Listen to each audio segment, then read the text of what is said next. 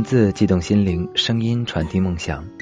月光浮语网络电台与您一起倾听世界的声音。大家好，我是主播佳楠，欢迎收听本期的周六故事会。本期节目，我将为大家带来他说青春是台风过境的下半篇。如果大家有喜欢的文章呢，也可以通过新浪微博艾特大写的 NJ 加南来投递给我，或者通过新浪微博月光浮语网络电台与我们取得联系。更多精彩节目，敬请关注我们的官网三 w 点 i m o n f m 点 com。我想，我将永远记得出院后的吴勋在课堂上演讲时的情形。那天的最后一节自习课，放学铃敲响之前，依然戴着塑料护脖的他突然登上讲台，将黑板擦拍在桌子上，咳嗽了几声后，开腔道：“同学们请注意，今天我有重大事情宣布。上次我从窗子上掉下去，的确是因为我耍帅耍大了，不小心掉下去的，跟赵一凡一点关系也没有，谅他也没有那个狗胆。”这个可恶的家伙，做声明的时候都不忘捎带着损我一句。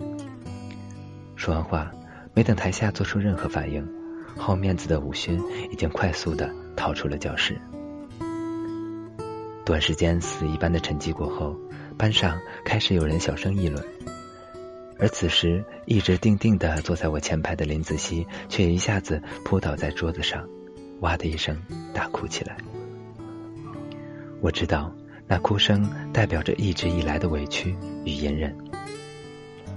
你不知道，那一刻的我多想冲上去跟他说声对不起。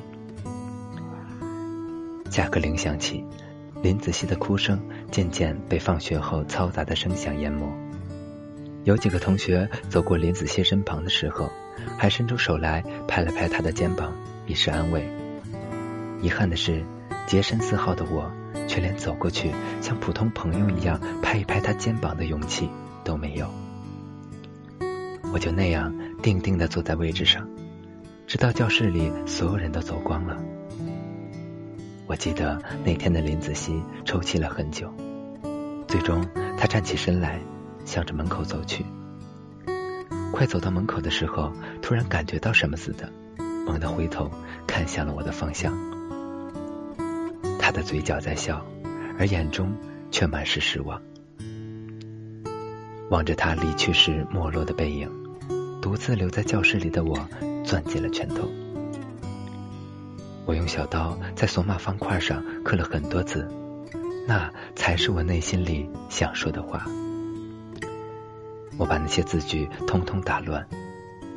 我之所以敢把自己的心思写在索马方块上，是因为我确定。某一天，就算索马方块遗落到了别人手上，他们也很难拼凑成通顺的句子。想来，教导主任是在第二天将我叫到办公室，通知我正式取消对我的记大过处分。上午，吴勋专门去找他，说出了事情的真相，而这代表着我再次拥有了评选优秀毕业生的资格。那一天。得知了这个消息的刘叔叔特意买了好酒来找爸爸庆祝。酒过三巡的他面色红润，对爸爸说：“老赵，咱们竹排帮终于也要出个大学生了。我看好一凡这孩子，他肯定能拿到奖学金的。当然，这一切都不重要。重要的是那一天喝高了的刘叔叔。”在赵老大趴在桌子上睡去以后，酒后乱言，说出了一个赵老大与他约定，本想对我保密一辈子的事情。直到那天，我才知道，其实在我还小的时候，赵老大是不酗酒的。他每天喝些小酒，是他们这些称高人的习惯，因为只有这样才能解乏，同时还能去除身体里面的湿气。而导致赵老大戒酒的原因，确实是因为我妈妈。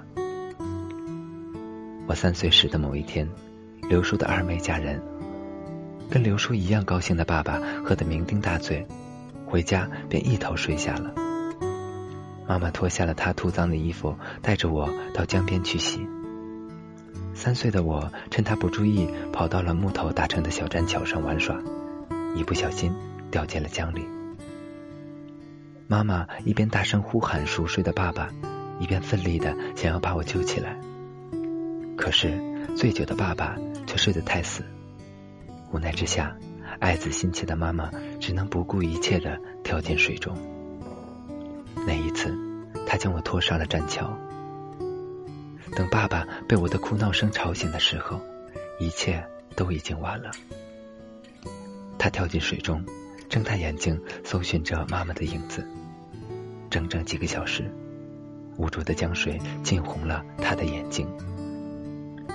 本来就患有结膜炎的右眼，在那次事故中严重感染，两年后瞎掉了。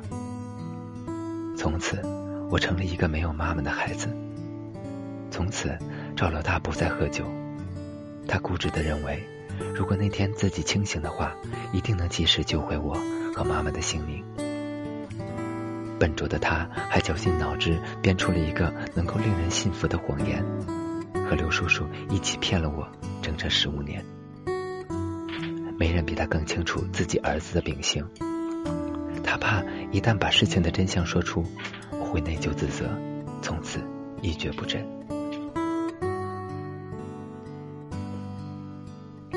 我的眼睛早已朦胧。我的耳边再次响起班主任的那句话：“有时候真相并不重要，重要的是结果。”月明星稀的江边船坞里，我小心翼翼的将独眼的赵老大扶上床，并且第一次帮他盖好被子。坐在早已腐朽不堪的栈桥上，远眺江边的我，平生第一次觉得。这里的景色原来可以那样美。五，再见吧，那个掉青春的东西。二零一二年九月，我进入了外地一所颇有名气的大学学习，并且在此之前成功的拿到了高中奖学金。我在大学体育馆的游泳馆里找到了一份救生员的兼职。工资虽然不是很高，但是足以支付我大学期间的吃住费用了。想来，这必须要感谢赵老大。我记得小时候的自己是非常怕水的，而教我游泳的赵老大却一次又一次硬生生的将我推入水中。有时候眼睁睁看着我呛了水，脸上却依然表现的那样铁面无私。最终，我学会了游泳，战胜了。对水的恐惧，而我最后一次见到林子熙是在高三二班毕业晚会上。彼时穿着一件藕荷色连衣裙的她，依然是当初那般纯洁无瑕的样子。爱搞事儿的吴勋还故意将她安排在我的位置旁边。我手中紧握着那只打乱了顺序的索马方块，局促不安的坐在他旁边。好在，我最终还是鼓起勇气向他说了声对不起。他的脸上依然是那种善解人意的微笑，却似乎又多了一份陌生。可是，我们又何曾熟悉过呢？年轻时的我们，就好像隔着一层纱，远眺世界尽头的风景。也许，只有在走近了以后，才能看清彼此的创伤。就好像农历十五天空中的满月，是那样的明亮，光芒四射。等登上月球，近距离才看见满目的陨石撞击点、火山坑。当然，这又是朦胧的魅力所在了。我没有告诉林子熙自己不得已背叛他的真实原因，因为事到如今，有些真相说不说都无关紧要了。我只是笑笑的站在他的旁边，拍了班级合影，而吴军却像是哥伦布发现新大陆似的，摆弄相机，大喊大叫：“大家快来看呀！赵一凡这家伙居然笑了！”夜幕中，我跟在林子熙的身后，第一次大大方方的踏上了赵老大的竹排，并且还喊了他一声“爸”。撑着竹篙的赵老大明显有些激动，导致竹排微微有些晃。月光之下，我一直偷偷的注视着旁边林子熙的一举一动。我看见他一直将那只索马方块紧握在手中，生怕他一眨眼就飞走了似的。下船后，每个同学都大声的说着再见。也许真的，从此一别，有些人就再也不会相见了。不远处，林爸爸的汽车一直亮着双闪，在看到女儿后，便迫不及待的按响了喇叭。望着林子熙越走越远的身影，隐忍了许久的我，终于做出了一个勇敢的决定。我大叫着他的名字。拼命地跑向前去，从他手中抢过了索玛方块。仅用几分钟，我就可以将颜色一样的方块拼装好。拼好正方体上刻着一段话，是我很久以前就想对他说的。可是，林子熙却微笑地制止了我的动作。他将索马方块重新拿回去，意味深长地看了我一眼。便踏上了爸爸的汽车。坐在游泳高台上的我，想到这里，脸上露出了会心的微笑。我突然理解了林子熙当时的做法，他是想留下一丝神秘，一份期望吧。那段话明明白白的呈现在他面前，又有什么用呢？既然遇见时、同情时、分别时。我骨子里的卑微始终一成不变，又怎么可能从此以后心中毫无芥蒂的跟他一起走下去？我们同行过一段，又何必非得将彼此拆穿呢？秘密的魅力就在于，它必须永远只是秘密。大学里的女友顾北齐曾经逼我看过一本书，书上说。男女情感其实是分为两种的，一种知根知底，默契到能洞察到你的每一个毛孔里，这叫爱；另一种烟月懵懂，试探卑微，永远停留在不由自主的年纪里，这叫青春。二零一四年四月，我第一次带顾北齐回家，因为老家所在的江面上修建了一座大桥。爸爸和刘叔叔他们必须退休了。政府给这些老船工在江边修建了一套配套齐全的老年公寓。我这次回去就是帮赵老大选房的。他在电话里开玩笑似的对我说：“你也知道，爸爸的眼神不好。”电话这头的我忍不住微笑。其实我知道，那只是托词，最主要的原因是。他想念我。我买了最早的一趟火车，一路南下。我在即将拆去的船屋里吃到了刘叔叔那熟悉的红烧河里，见到了已经成为一名出租车司机的吴勋。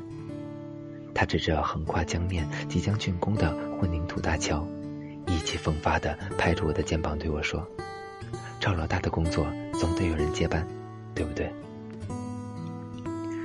我还在属于我的那侧船屋里，找到了一个陈旧的索马方块。由于长时间的风雨吹打，它已经色彩斑驳，只有刻在上面的那段话还历历在目。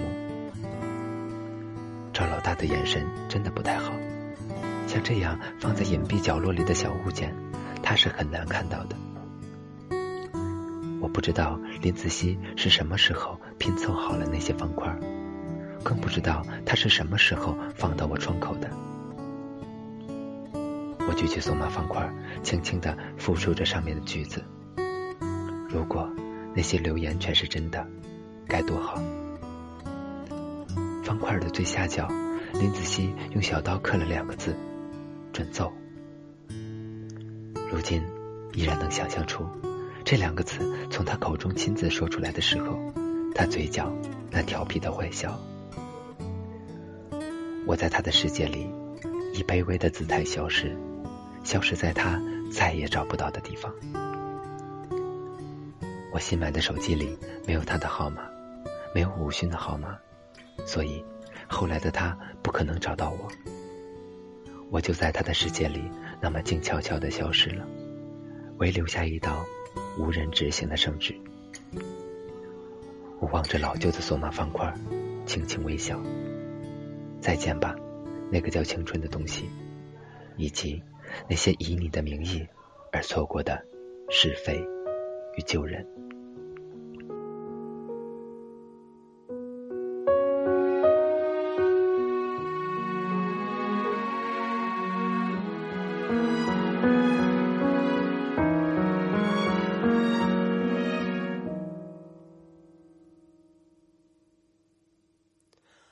爱究竟是什么？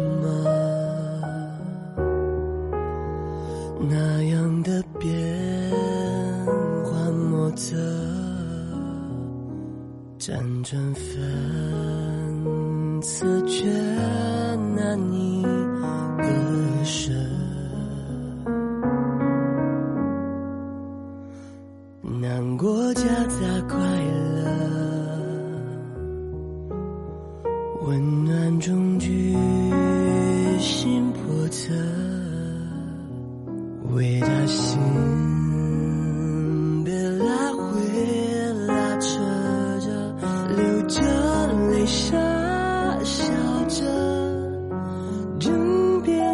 谁是错的，谁是对的，谁晓得谁爱谁又会比谁多呢？哪里有那么多的答案？和选择，有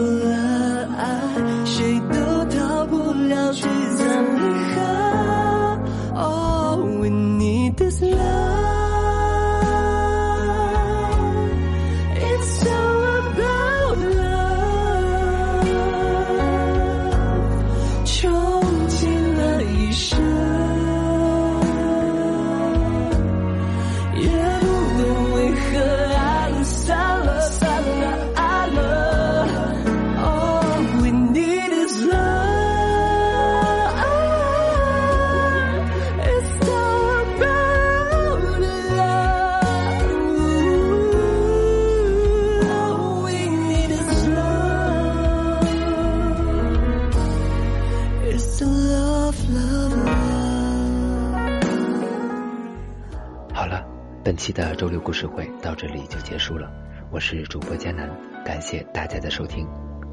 更多精彩节目，敬请关注我们的官网三 w 点 i m o o n f m 点 com，或者通过搜索添加公众微信号“城里月光”。我们下期再见吧。谁是错的，谁是对的？谁晓得谁爱谁又会比谁多呢？哪里有那么多的答案和选择？有了。